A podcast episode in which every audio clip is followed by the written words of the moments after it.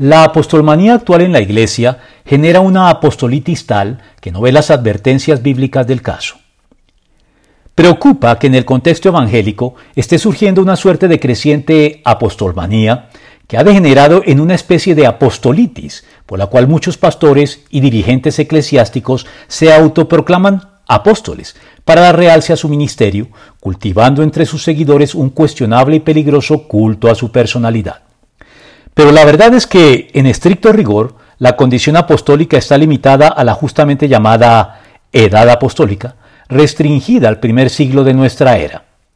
Y esto es así debido especialmente a que cualquier aspirante a la dignidad apostólica debía haber sido testigo de la resurrección y haber acompañado al Señor Jesucristo durante su ministerio público, como consta en la elección del sucesor del malogrado apóstol traidor, Judas Iscariote, sin perjuicio del caso excepcional del apóstol Pablo, quien con su compromiso y arduo trabajo por la causa de Cristo compensó con creces su pasado de perseguidor de la Iglesia, del cual era dolorosamente consciente.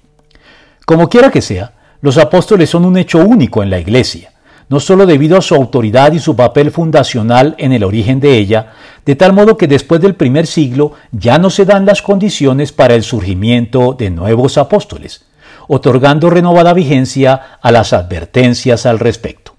Tales individuos son falsos apóstoles, obreros estafadores que se disfrazan de apóstoles de Cristo. Conozco tus obras, tu duro trabajo y tu perseverancia. Sé que no puedes soportar a los malvados y que has puesto a prueba a los que dicen ser apóstoles, pero no lo son.